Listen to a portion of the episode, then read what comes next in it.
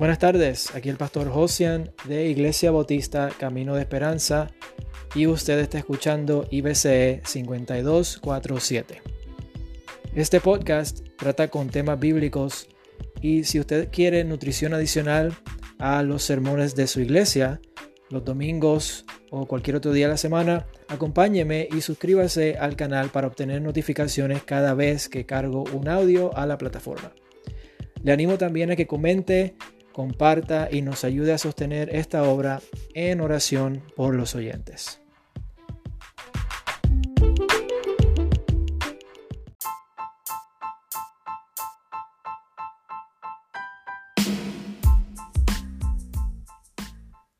Este es el primer episodio y antes que nada me gustaría explicar el significado del nombre de nuestro canal.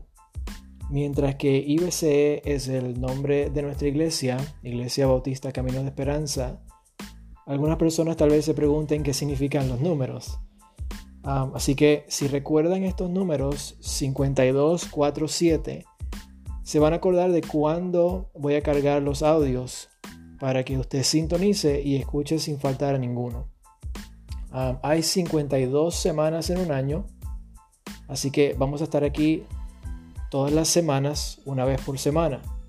El cuarto día de cada semana, que sería el miércoles, y vamos a estar aquí a las 7 pm. Así que una vez por semana, todos los miércoles a las 7 pm, 52 4 7. Cada miércoles a las 7 pm.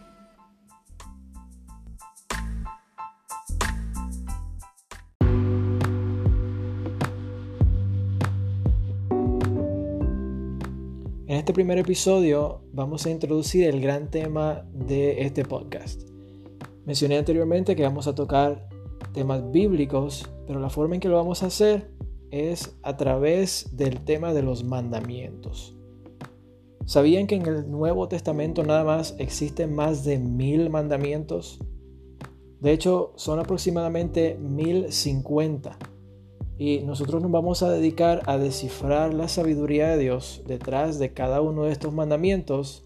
Así que si tomamos un mandamiento por semana, de, aquí a 20 años, o sea, tenemos material para de aquí a 20 años. Eh, yo no sé usted, pero yo espero que Cristo venga antes. Anyway, si no viene, usted ya sabe dónde encontrarme.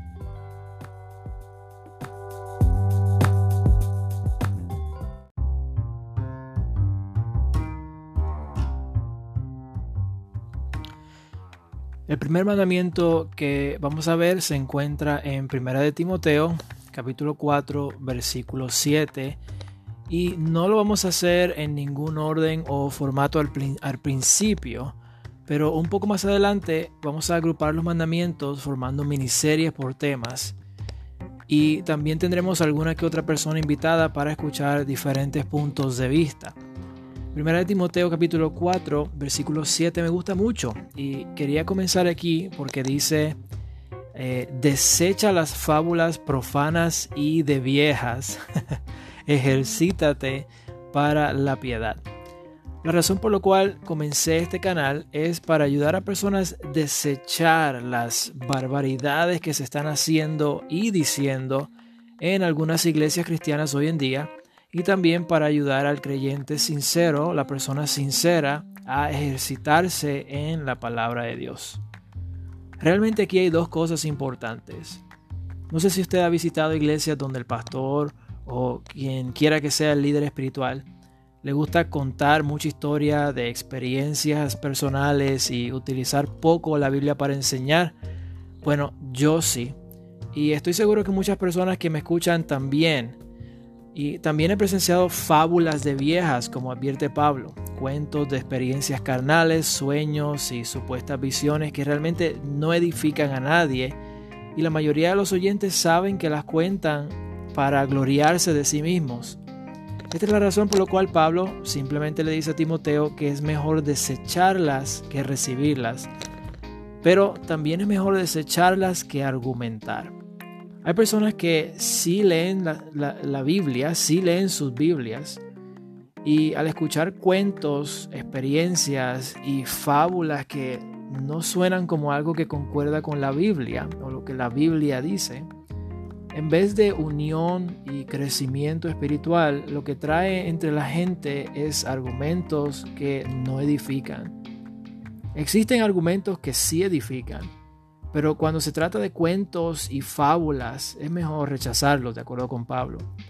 De hecho, si echamos para atrás un poco, en 1 Timoteo capítulo 1, versículo 4, Pablo introduce la carta diciendo, ahora se lo busco, ni presten atención a las fábulas y genealogías interminables que acarrean disputas más bien que edificación de Dios que es por fe. Y que conste que la Biblia establece que la fe es por el oír y el oír por la palabra de Dios. Así que eh, la edificación viene directamente de la palabra de Dios, no de mis cuentos o de tus cuentos, experiencias carnales o fábulas de viejas. La segunda cosa importante del versículo inicial es la encomienda para ejercitarnos. Hay personas que van al gimnasio por vanidad, otras van a aumentar su funcionamiento, otras van porque quieren ganar músculo, otras quieren perder peso. Ah, yo he visto también personas que simplemente van al gimnasio para socializar porque no tienen más nada que hacer y se sientan algunas de ellas en las máquinas a mirar su teléfono. Eh, por favor, no seas uno de esos. Hay personas que sí quieren eh, hacer eh, los ejercicios. Ah, pero bueno, lo importante es que Pablo pudo haberle dicho a Timoteo, Timoteo, ejercítate en la palabra de Dios. Pero no lo dejo ahí nada más. Porque la gente escucha esto una y otra vez en la iglesia. Ejercítate en la palabra de Dios. Lee la palabra de Dios. Lee la palabra de Dios. Pablo no lo dejó ahí nada más. La gente escucha esto una y otra vez y a muchos le entra por un oído y le sale por el otro, a la mayoría desgraciadamente. Ah, pero creo que es implícito que para un creyente la palabra de Dios sea el fundamento para ganar fuerzas, aumentar funcionamiento espiritual, crecer, etc. Sin embargo, Pablo dice, Timoteo específicamente, ejercítate para esto. ¿Para qué cosa? Dice, para la piedad. Por ejemplo, ah, yo que la mejor forma de explicar esto es, ah, voy a utilizar ciertos ah, diferentes tipos de deportes. Por ejemplo, los golfistas, por ejemplo. Los golfistas profesionales tienen su régimen de entrenamiento para fortalecer sus músculos centrales.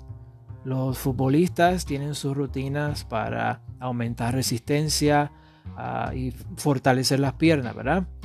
Ah, lo que quiere Pablo establecer es que el ejercicio valga la pena, te haga más capaz de edificar a otro, que te haga mover mejor hacia la compasión por otro y no sea eh, nada más por vanidad, para que te creas un gran santo o que te merezcas algo de Dios, eh, porque vas a la iglesia sin falta, estés en alguna posición o sepas mucho de la Biblia. No, que el, que el ejercicio realmente valga la pena, valga para algo, para hacerte mover. En Hebreos capítulo 5, versículo 14 dice que el alimento sólido es para los que han alcanzado madurez, para los que por el uso tienen los sentidos ejercitados. O sea que si no estás dispuesto a usar la palabra de Dios moviéndote a compasión por otro, no alcanzarás madurez porque por el uso esas personas, los maduros, tienen los sentidos ejercitados. Y creo que la piedad, la compasión, es una de las cosas que carece mucho en nuestras iglesias hoy en día. Hay muchas personas que van a la iglesia simplemente pensando en sí mismas que pensando más que en sí mismas que pensando en otras personas. Eh, no estoy hablando de dar dinero a un vagabundo o a personas necesitadas porque en nada ayudas a un vagabundo muchas veces, en la mayoría de los casos, en nada ayudas a un vagabundo manteniendo sus malos hábitos. Eh, sabemos que hay personas que necesitan ayuda legítimamente, pero también conocemos que la mayoría están perdidos en vicios y a eso va el dinero que uno les da cuando se presentan en la iglesia a pedir. Les damos y les damos, somos sacrificiales muchas veces con ellos y nunca los volvemos a ver. ¿Por qué? ¿Cuál es la razón? Porque Realmente con el dinero y obsequios materiales nunca la persona va a comprender la compasión y la piedad de Dios.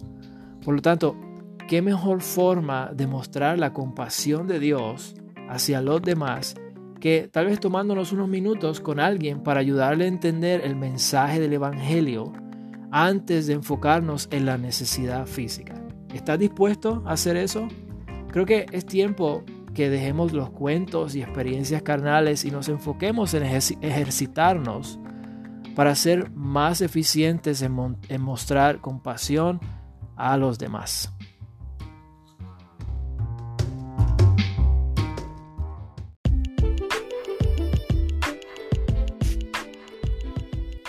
Muchas gracias por estar conmigo hoy en IBCE 5247. Manténgase en alerta ah, sobre los siguientes audios y comparta el canal con personas conocidas, personas de su familia, amistades y personas desconocidas también. ¿Por qué no? Nos vemos la próxima semana.